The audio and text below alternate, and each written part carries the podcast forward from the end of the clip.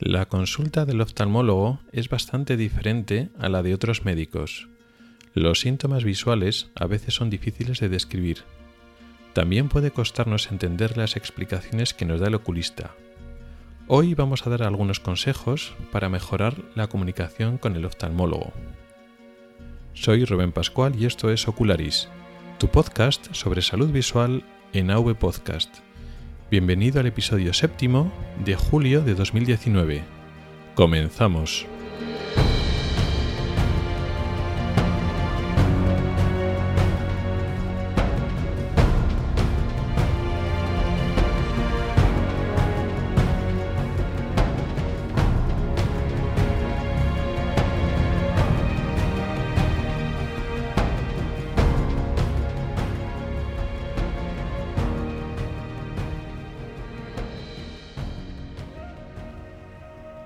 Hola a todos y bienvenidos al podcast de Ocularis sobre salud visual y oftalmología.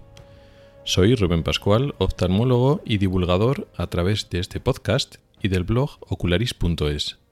Este es el episodio séptimo correspondiente al mes de julio de 2019. Y hoy vamos a hablar de la comunicación con el oftalmólogo. Cómo hablar con el médico de la vista, con el oculista, con el oftalmólogo. Es un tema diferente, es un tema que no es parecido al de otros de otras veces, como hablar de una enfermedad o de cómo funciona el ojo. Nos lo ha propuesto Jonás por correo electrónico hace creo que un par de meses y me ha parecido pues un asunto mm, curioso, unas, planteaba unas series de dudas mm, razonables, prácticas, que no tienen que ver exactamente con enfermedades o funcionamientos concretos, pero me ha parecido interesante de, comunicarlo. También un poco difícil el tema, pero bueno, vamos a intentar abordarlo y dar unas nociones generales de lo que yo os puedo decir como consejo a priori de qué podemos hacer como pacientes cuando vamos a la consulta del oftalmólogo desde el punto de vista del oftalmólogo, es decir, como oftalmólogos, qué esperamos de la comunicación con el paciente, cómo podemos ayudarnos entre nosotros para, comunicarnos. Es decir, nosotros como pacientes ya tenemos nuestro punto de vista, qué queremos decir, qué queremos oír del, del oftalmólogo, pero también nos interesa saber cómo va a funcionar el oftalmólogo, cómo tiene que pensar, qué necesita de nosotros para poder acercar posturas y la comunicación sea más fluida y satisfactoria para ambas partes.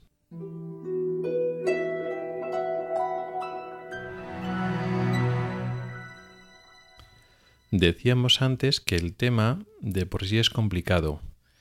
Nos tenemos que centrar en generalidades y no concretar mucho porque cada circunstancia del médico, del paciente, de la consulta es diferente.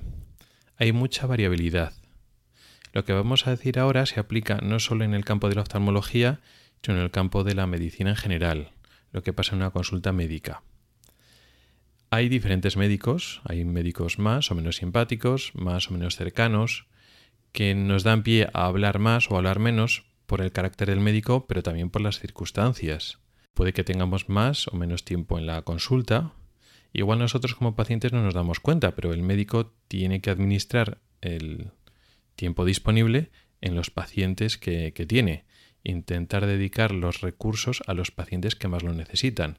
Eso desde el punto de vista del paciente no lo vemos. Es más, pues nosotros estamos pensando, no por un gran egoísmo, sino por pura lógica, en nuestro problema y que el médico nos solucione nuestro problema. Y lo que pase con los otros pacientes, pues tampoco es que estamos pensando mucho en ello. Pero esa no es la postura del médico. Nosotros tenemos que repartir nuestro tiempo de forma racional.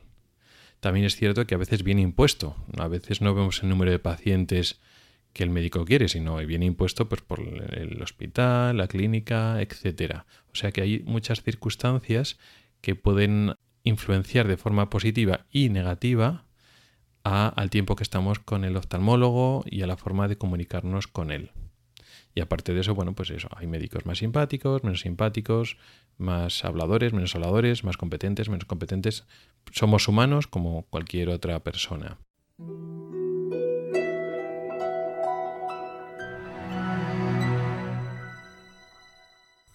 Teniendo en cuenta entonces esta variabilidad, vamos a hablar primero, vamos a hacer un primer bloque hablando un poquito de cómo funciona una consulta de oftalmología, una dinámica de cómo funciona y luego después en una segunda parte vamos a dar algunos consejos concretos para mejorar la comunicación entre nosotros y el oftalmólogo. Hay que tener en cuenta que la consulta de oftalmología, lo mismo que en general otras consultas médicas, pero vamos a hablar sobre todo de oftalmología, es que nos centramos en evidencias, en datos objetivos, en hallazgos en la exploración que hacemos. Es decir, los síntomas subjetivos que el paciente nos cuenta, es decir, mm, cuando uno va al médico, por lo que le cuenta al médico, el médico lo tiene en cuenta. Eso nos da pistas, nos ayuda al diagnóstico, nos ayuda mucho a centrar la exploración y además nos permite saber qué le preocupa al paciente y en qué medida podemos ayudarle, qué espera de nosotros, los médicos, y eh, cómo vamos a responder a sus expectativas. Pero ese es un punto de partida y es una ayuda al diagnóstico, a la orientación, a veces una ayuda muy importante, pero no es la única y en muchos casos no es la más importante. En algunos casos sí, pero en la mayoría no. Eh, la medicina tiene que ser ciencia. Además de ciencias más cosas, pero tiene una base, o debería tener una base, principalmente científica. Eso significa que necesitamos datos objetivos, es decir, evidencias, pruebas que lo sacamos normalmente en la exploración. En ello tenemos que eh, basarnos para hacer un diagnóstico y plantear un tratamiento. Esa es la clave. Datos objetivos. No mm, en función de lo que nos cuenta el paciente especulamos lo que tuvo en su momento o lo que puede tener. No, sino en base a lo que el paciente nos dice, exploramos, buscamos algo y encontramos un problema anatómico, funcional, pero que podamos medir y en base a eso tenemos un diagnóstico más o menos certero y podemos proponer un, tratamiento a medida, eh, unos consejos, unas indicaciones, pero que estén centrados no solo en lo que el paciente siente o el paciente nos dice, sino lo que nosotros podemos medir, lo que podemos evidenciar, lo que podemos ver. Y eso es importante. ¿Por qué? Porque a veces algunos síntomas que el paciente nos cuenta, mm, a veces parece que mm, no le estamos respondiendo directamente mm, o que no estamos emitiendo un juicio concreto. En el caso concreto eh, de Jonás, cuando nos hizo la, eh, cuando hizo la pregunta por correo electrónico, eh, le llamaba la atención que algunos síntomas el oftalmólogo no los rechazaba, pero tampoco emitía ningún juicio, no lo relacionaba con, la enfermedad o con alguna circunstancia. Es cierto que normalmente no emitimos un juicio ni no rechazamos en el sentido de, bueno, pues el paciente dice esto, pues no decimos, esto es mentira, o esto es alimentado, o esto no es cierto. Normalmente no trabajamos así, no decimos que el paciente no tenga razón en lo que nosotros nos dice. Partimos siempre de que el paciente nos dice la verdad y que cuando él siente o ha sentido esos síntomas o ese problema, pues es cierto, lo ha tenido. Luego después nosotros, en base a eso, hacemos una exploración y eh, con la exploración llegamos a, unos datos. Y luego después nos, lo que nosotros recomendamos, lo que explicamos, nos basamos sobre todo en la exploración que hemos hecho. Sí que es cierto que algunos síntomas no tienen relación directa con lo que nosotros encontramos. Síntomas a veces pasajeros, leves, circunstanciales, algunas circunstancias que no, el paciente no está sufriendo en ese momento, del que le estamos viendo en la consulta, sino que le ha pasado antes o el que le pasa de vez en cuando, pero ahora mismo no le ocurre. Pues por ejemplo, pues borrosidad o alguna alteración visual leve, circunstanciales, algunos problemas de enfoque, de que la imagen se le mueve, etc. Y eh, nosotros mm, no damos una respuesta concreta. Decir, bueno, pues cuando te pasa esto es por esto otro. Bueno, pues mm, a veces no podemos afirmarlo categóricamente, pues vemos que el paciente tiene una serie de problemas, que esos problemas pueden causar esos síntomas o no en otras circunstancias. Y a veces como que no contestamos mm, concretamente qué es lo que le está pasando al paciente en ese momento. Tampoco hay que darle mucha importancia. Es decir, si son síntomas transitorios, que al final no hacen perder visión, no suponen más que una incomodidad. Si al final el oftalmólogo nos ha explorado, mm, nos ha visto, y nos ha visto que no hay un problema real, anatómico, orgánico, dinámico en el ojo, eso no va a suponer una, un problema de salud a medio o largo plazo. Es decir, si el oftalmólogo ha descartado problemas más serios y son hay circunstancias comunes, pues algún tipo de sequedad, alteraciones de graduación, de enfoque, etcétera, pero que no suponen mayor problema, pues nos deberíamos en principio quedar tranquilos, es decir, quedarnos con la parte positiva del mensaje, aunque el oftalmólogo no está el 100% del tiempo con nosotros y no nos está mirando y explorando cuando tenemos ese problema en concreto. Sabiendo que no es un problema eh, importante, pues mm, podríamos quedarnos tranquilos. Hay que tener en cuenta que el ojo eh, es un órgano que en muchas circunstancias, sobre todo cuando, a medida cuando somos muy jóvenes, mm, normalmente no, pero conforme cumplimos años, sin hacernos muy mayores, sino a partir de la mediana edad, pueden aparecer síntomas nuevos que no teníamos antes y a veces nos preocupan, eh, problemas transitorios de molestias, alteraciones visuales leves. Y eh, esto es un poco como, por poner un ejemplo, podemos tener algunas molestias de espalda. Pues, y eh, cuando vamos al traumatólogo, el traumatólogo no nos puede dar respuesta a todas las preguntas que le podemos hacer. Pues el traumatólogo nos puede explorar, ver que bueno, pues no tenemos problemas importantes, pero pues de vez en cuando dormimos mal o hemos, pues, nos hemos puesto una mala postura y tenemos algunas molestias de espalda que al final son pasajeras, eh, eh, otras dolencias musculares, articulares, y al final no hay un problema Mm, anatómico o a largo plazo importante. Puesto es igual, los ojos al final lo sentimos, la visión que igual hace unos años iba perfecta, enfocamos perfectamente, eh, resulta que es un proceso complejo, difícil, que ya no va tan fino, ya no va tan perfecto, tan automático eh, unos años conforme van pasando los años, pues por diferentes problemas o alteraciones leves que no se solucionan perfectamente y que muchas veces es el reflejo de que nos vamos envejeciendo. Y eso lo entendemos bien en otras partes del cuerpo y muchas veces no vamos al médico cada vez que tenemos algunas molestias, como digo, pues articulares o musculares o que nos cansamos más, pero con el ojo a veces no lo entendemos así.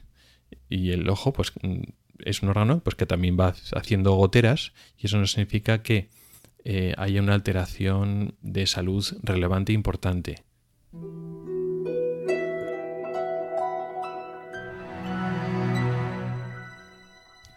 Ahora vamos a hacer algunas recomendaciones concretas de cómo comunicarnos, cómo hablar con el oftalmólogo cuando estamos en la consulta.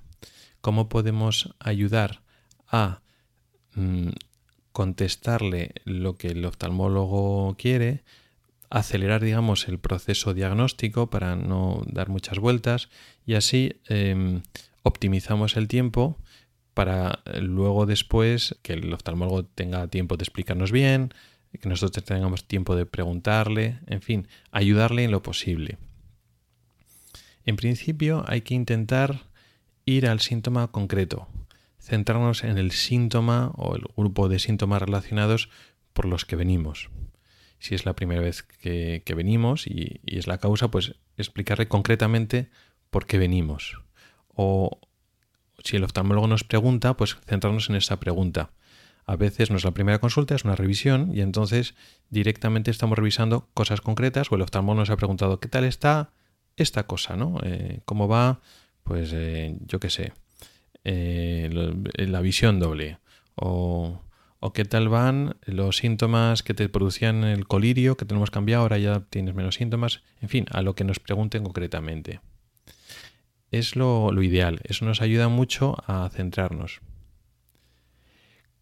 Si este síntoma lo tenemos que explicar en detalle, el oftalmólogo nos lo preguntará. Es decir, eh, explicarle el síntoma mm, de forma concisa y esperar que el oftalmólogo nos pregunte los detalles o que nos expliquemos más, pero cuando él nos lo diga. Porque a veces no es necesario, aunque nosotros creamos que sí. Me explico. Es muy habitual que para nosotros sean síntomas nuevos, extraños, sorprendentes, y sintamos la necesidad de explicarnos bien para que el oftalmólogo nos entienda. Y en la mayoría de los casos no es así. Podemos ver, por ejemplo, cosas flotando, pero no cosas, ya no son las moscas que tienen otras personas, sino lo mío es un velo, pero es traslúcido y tiene una forma tal, y cuando giro el ojo para aquí lo veo de esta manera, pero es cuando lo giro para la derecha y no para la izquierda. Eh, a veces nos centramos en unos detalles concretos que creemos que van a ser importantes para el oftalmólogo. Porque si giro a la derecha y entonces veo la sombra, pero es medio traslúcida y no es más oscura. Y pensamos que esos detalles son importantes para el diagnóstico. Y posiblemente no son tan importantes. O por ejemplo, eh, empezamos a tener problemas de enfocar entre lejos y cerca, o cerca y lejos. O cuando cambiamos de iluminación nos deslumbramos y creemos que es importante explicar al oftalmólogo en qué circunstancia concreta. Pues si es al salir a la calle sí, pero cuando mm, entro de, la calle a, a, casa pues no. Ese tipo de cosas a veces nosotros ya lo hemos oído muchas veces, son síntomas que realmente son relativamente comunes. Para el paciente no, pero nosotros los conocemos. O por ejemplo, veo los colores diferentes de un ojo y del otro. Y eso es súper extraño, súper raro. Y entonces, pero con este color más que con este otro color. Y entonces mm, a veces nos, nos eh, un poco enrollamos, ¿no? Pero con, eh, el otro día probé con este color y me pasó esto. Y el otro día con este color, otro color pasó esto otro. Y eso tampoco nos da mucha más información. Nosotros ya entendemos, pues vale, pues ve los colores diferentes entre un ojo y otro. Bien. Y muchas veces con eso es suficiente para que nosotros ya iniciemos la exploración. Y serán los hallazgos de la exploración lo que nos ayude el diagnóstico, etc. Por eso es importante dejarnos llevar por el oftalmólogo. En algunas circunstancias sí, en algunas circunstancias nos interesa recabar más información, pero entonces no os preocupéis que el oftalmólogo os pregunta. Pues noto que a veces me duele el ojo. Vale, pero ¿cómo es ese dolor? pues notas como pinchazos, es un dolor continuo, es como hacia atrás, al parpadear mejora, empeora. Pues podemos ir haciendo preguntas concretas para ampliar la información cuando la necesitamos. Pero otras muchas veces no necesitamos ampliar esa información porque son síntomas muy comunes que nosotros vemos bastante y con ese dato nosotros ya exploramos. Y si después de las, cuando vemos alguna cosa en exploración queremos ampliar más la información vuestra, os lo preguntamos. Entonces es casi mejor quedarse un poco, pararse de escuetos y que el oftalmólogo nos pregunte que enrollarnos para que, no, para nos entendamos.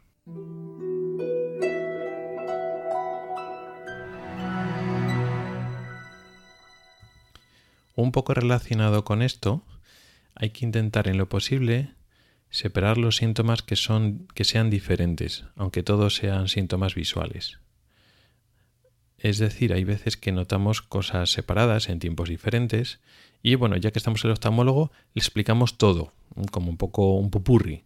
Y no hace falta hacer un plato combinado, sobre todo cuando eh, ya tenemos diferentes diagnósticos que están ya conocidos y ahora estamos centrados en uno. Pues por ejemplo, tengo, vengo porque, yo qué sé, mm, Ahora veo mm, las cosas torcidas con un ojo desde hace una semana, vale. Pero además eh, me pican los ojos desde hace tres meses y sí, ya me dijeron que tenía ojo seco y me diagnosticaron y estoy con lágrimas, pero bueno, yo lo voy a volver a explicar y me explico que a veces con las lágrimas, cuando me olvido de echarlas, pues por las tardes ya tengo los ojos rojos y tal. Y además, pues ya con las gafas progresivas, de cerca ya no veo tan bien y me, se me cansa la vista. Sí, vale, pero estamos mezclando muchas cosas y igual lo importante es cuál es el motivo de consulta o que hemos acudido y hemos adelantado. No, que estás viendo torcido desde hace una semana. Vale, vamos a centrarnos en eso. Lo del ojo seco ya lo conocemos y em, ya está diagnosticado, está en tratamiento. Lo de la graduación, pues, pues vale, es lo de la vista cansada, que puede avanzar que ahora mismo no es lo importante, no es un problema de salud que nos esté preocupando, lo de ver torcido, pues igual sí. Y eso es importante, es decir, vamos al oftalmólogo no solo para desahogarnos y contar un poco lo que nos pasa, sino sobre todo a buscar soluciones. Y para soluciones concretas, en cosas que tienen solución, o cosas que no están diagnosticadas y conviene diagnosticarlas cuanto antes, y entonces conviene que todos, sea, el oftalmólogo, eh, el paciente o el acompañante del paciente, todos en equipo ayudemos a un diagnóstico más rápido y más certero. Y eso ayuda a separar síntomas diferentes. Hay veces que, no puede ser porque no, no podemos nosotros separarlo o, no tenemos ningún diagnóstico, pero otras veces ya tenemos otros diagnósticos y eh, de otras cosas conocidas que igual no ahora no son lo, importante o lo que nos tenemos que centrar y tenemos que hacer un esfuerzo de apartar esos síntomas y centrarnos en lo que ahora nos compete. Por ejemplo, y esto varía mucho de unas consultas a otras, pero en muchas consultas de oftalmología no se llevan directamente y de primera mano los problemas de graduación, los problemas de, gafas, por ejemplo, la vista cansada, ¿no? que es algo que nos va pasando todos a partir de los cuarenta y tantos años. Pues porque eh, en el mismo centro donde nos están atendiendo ya nos ha visto o nos verá un optometrista y entonces el tema de la graduación de las gafas lo hace el optometrista o a veces nos atiende el oftalmólogo, pero el tema de las gafas luego lo haremos en la óptica, ¿vale?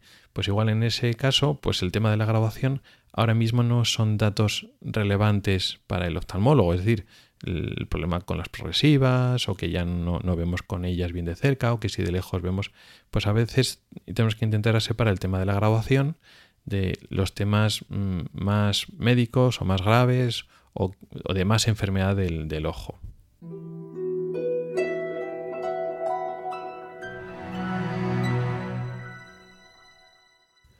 Ahora hacemos un salto y vamos hacia el final de la consulta. Antes estábamos al principio, en las preguntas iniciales, en la entrevista inicial, y ahora vamos al final de la consulta, cuando el oftalmólogo pues, nos explica qué nos pasa, nos habla del diagnóstico, del pronóstico, de la evolución del problema que tengamos. Nos podemos enterar mejor o peor de lo que nos está contando el oftalmólogo pues en función de las capacidades comunicativas del, médico, del tiempo disponible, de una serie de circunstancias, puede variar. Hay veces que no nos quedamos con una idea clara, pues porque eh, hay poco tiempo, eh, pues porque el oftalmólogo no es muy comunicativo o porque eh, lo que nos está comentando es muy técnico, etcétera.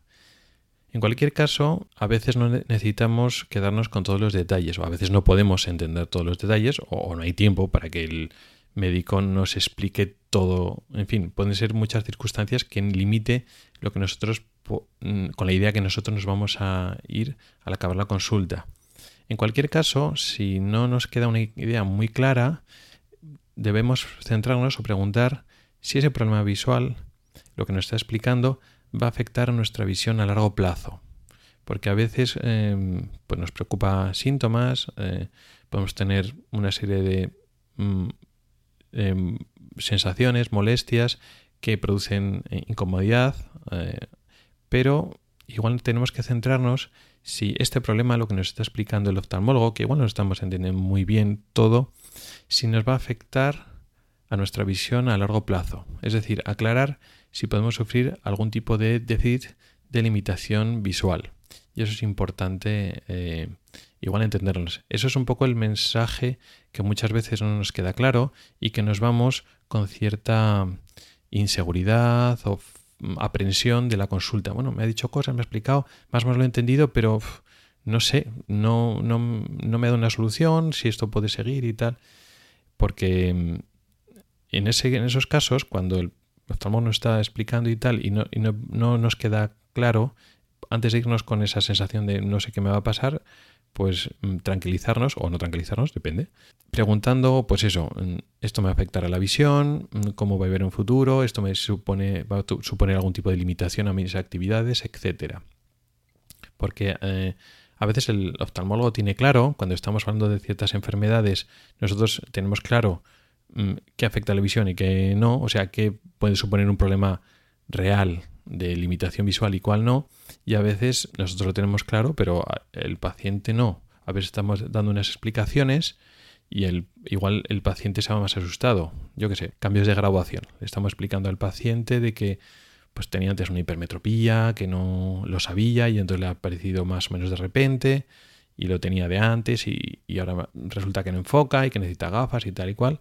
Y a veces el paciente se va a asustar y decir, entonces, pero si esto voy a más, voy a perder vista, me van a subir las dioptrías. Y a veces pues, nos falta por decir, bueno, sí, sí, por mucho que te suban las dioptrías y aunque ahora tengas esta grabación y más adelante necesites más gafas, no, no, no, una hipermetropía no te va a quitar vista más que que necesite las gafas, pero tú con gafas vas a ver perfectamente. Hay que ir un poco dirigido a ese sentido, ¿no? O yo qué sé, mm, circunstancias de sequedad ocular. Bueno, pues eh, produce una serie de síntomas, pero excepto casos muy concretos, muy intensos, no te va a quitar visión a largo plazo. Puede ser más o menos incómodo, pero mm, es rarísimo que un ojo seco produzca discapacidad visual real, por muchos síntomas que tenga, etc.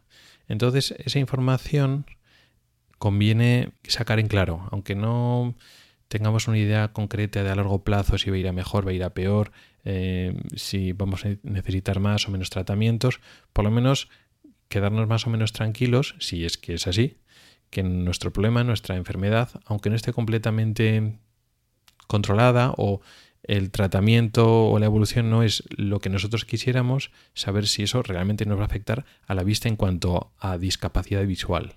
Porque muchas veces, y eso es de lo que se quejan algunos pacientes, de que venían asustados eh, en la consulta porque le han dicho cosas, le explican diagnósticos y tal, y vienen asustados porque si eso va más, si van a quedarse ciegos, etcétera, y muchas veces no es nada de eso. Mm, son problemas que nos tenemos que adaptar, pero que luego después no te van a quitar realmente vista y al final vas a ver bien con más o menos gafas o con más o menos, a veces necesitas una operación, por las cataratas o lo que sea, pero al final el pronóstico visual a largo plazo es bueno y entonces no hay que salir asustados de la, de la consulta. Por otra parte, relaciona un poquito con lo que he comentado, hay que entender que hay enfermedades que se tratan y se controlan, pero hasta cierto punto. Y entonces tenemos que aprender a convivir con ellas. Es decir, de forma ideal, estaría fantástico en oftalmología y en el resto de los campos de la medicina, que curáramos todas las enfermedades y que pues con un tipo de tratamiento más o menos corto o largo, más o menos invasivo o no invasivo, pues nos quedáramos como si no hubiéramos tenido esta enfermedad. Y muchas veces no es así. Pues los ejemplos que he puesto antes de enfermedades frecuentes, ojo seco, problemas de grabación, de vista cansada, mm, grabaciones, hipermetropías, astigmatismos que se van descompensando con los años. Pues eh, sí, lo podemos controlar, pero claro, no vamos a estar igual de bien que antes aunque nos echemos lágrimas artificiales y tal, pues molestias en el ojo seco vamos a tener.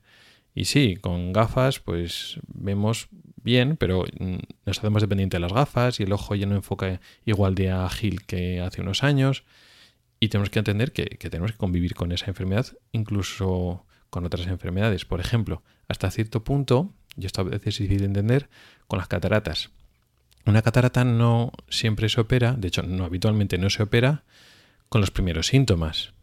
No es, ah, bueno, como las cataratas se operan, pues yo voy a ver perfectamente y a la mínima que la catarata me quite algo de visión, pues me operan y ya está. Y muchas veces no es así.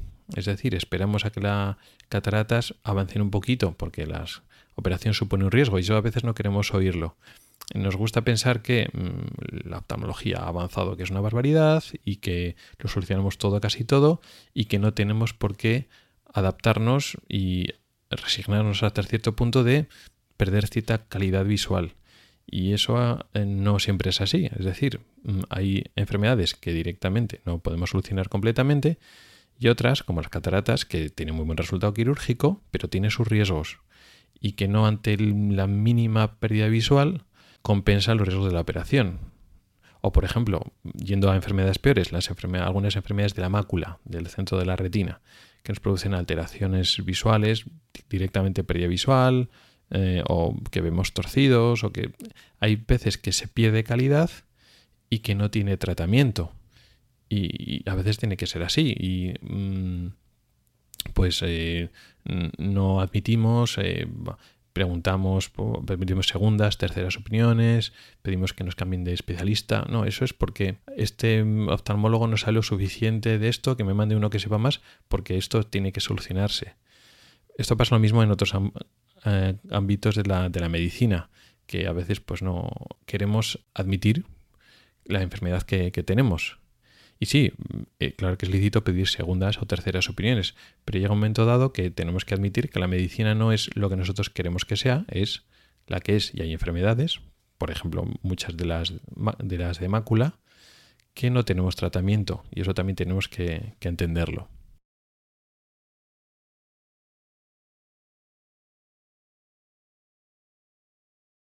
Y con esto habríamos acabado el tema principal, es decir, hemos dado unos pequeños consejos de cómo podemos hablar con el oftalmólogo, mm, cómo encarar en forma práctica algunas enfermedades o algunas explicaciones que nos, puede dar el, oculista. Ahora mm, vamos a cambiar de tema y voy a dedicar mm, los últimos minutitos del episodio de hoy a continuar con lo que estaba hablando en estos episodios pasados, cuando estaba hablando de la formación o la actualización del médico o de otros científicos en la actualidad.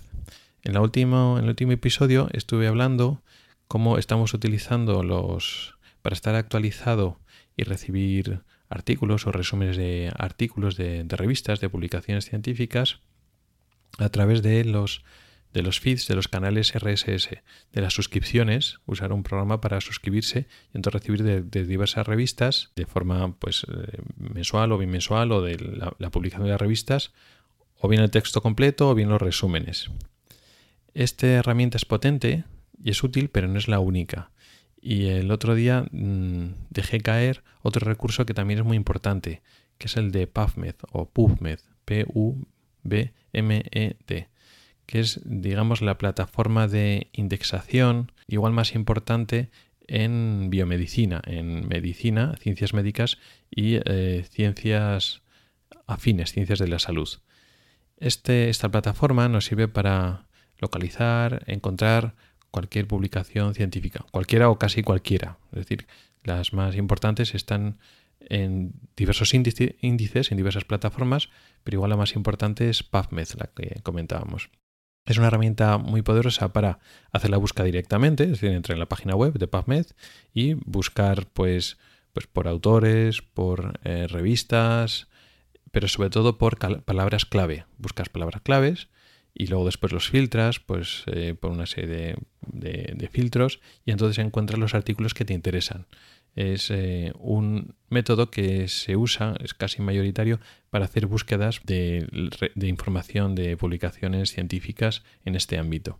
Pero también tiene una herramienta, mm, igual no tan conocida, que es, tú permites, te pueden permitir mediante una suscripción hacer eh, búsquedas inteligentes por palabras claves y te genera un canal feed personalizado al cual te puedes suscribir. Me explico. Tú entras y eh, dices que te interesan todos los artículos que tengan estas palabras claves, por ejemplo, ¿no?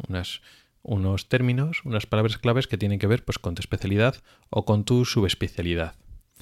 Y lo que va a hacer la plataforma PubMed es crearte un feed, un canal, en donde periódicamente va a capturar todos los artículos que se están publicando que te contengan esas palabras claves y te los envía. Una, como si fuera una suscripción a una revista concreta más. Pero no es una sola revista, sino te suscribes a cualquier publicación que se haga y que llegue a PubMed, que se indexe en ese momento y contenga esas palabras claves. Esta herramienta es muy potente. ¿Por qué? Porque te captura toda la información relevante de ese término, de esa enfermedad, de, ese mm, concepto que tiene mucho que ver con tu práctica médica, con tu subespecialidad y eh, te lo envía, te lo captura. Sí que es cierto que eh, te puede entrar artículos que realmente no te van a interesar y a veces, muchas veces, se duplica con la suscripción que tienes a revistas, por ejemplo. Pues si en tu subespecialidad hay dos o tres revistas importantes, tú estás suscritas a ellas, ¿vale? Con lo cual, pues cada vez que publican, pues si publica cada dos meses, pues cada dos meses tú, recibes pues, 56 o 70 mm, artículos. Vale. Además, si estás suscrito a través de PubMed a esos términos, muy probablemente te llegarán esos mismos artículos a través de PubMed y entonces se duplica. Pero eh, de esta manera puedes capturar información de revistas a las cuales pues tú no estás suscrito, pero que de repente ah, en un momento dado ha publicado un artículo que puede ser de tu área de interés. Entonces, así estás unificando en tu programa, en la aplicación que utilizas para las suscripciones, más o menos casi todo lo que te puede interesar que se está publicando en ese momento. Si usas este, este sistema doble de suscripción a revistas y suscripción a términos, esta búsqueda inteligente que te hace esta plataforma PubMed, realmente mm, es fácil estar al día, porque instantáneamente lo que se publica te llega. Luego después tú filtras si te interesa o no te interesa, pero es muy difícil que se publique algo de tu campo, si has hecho, mm, digamos, estás haciendo la búsqueda con los términos adecuados, es difícil que se publique algo de tu campo y que no te enteres, porque si es importante, se va a publicar en PubMed y si se publica en PubMed, tú lo vas a recibir automáticamente.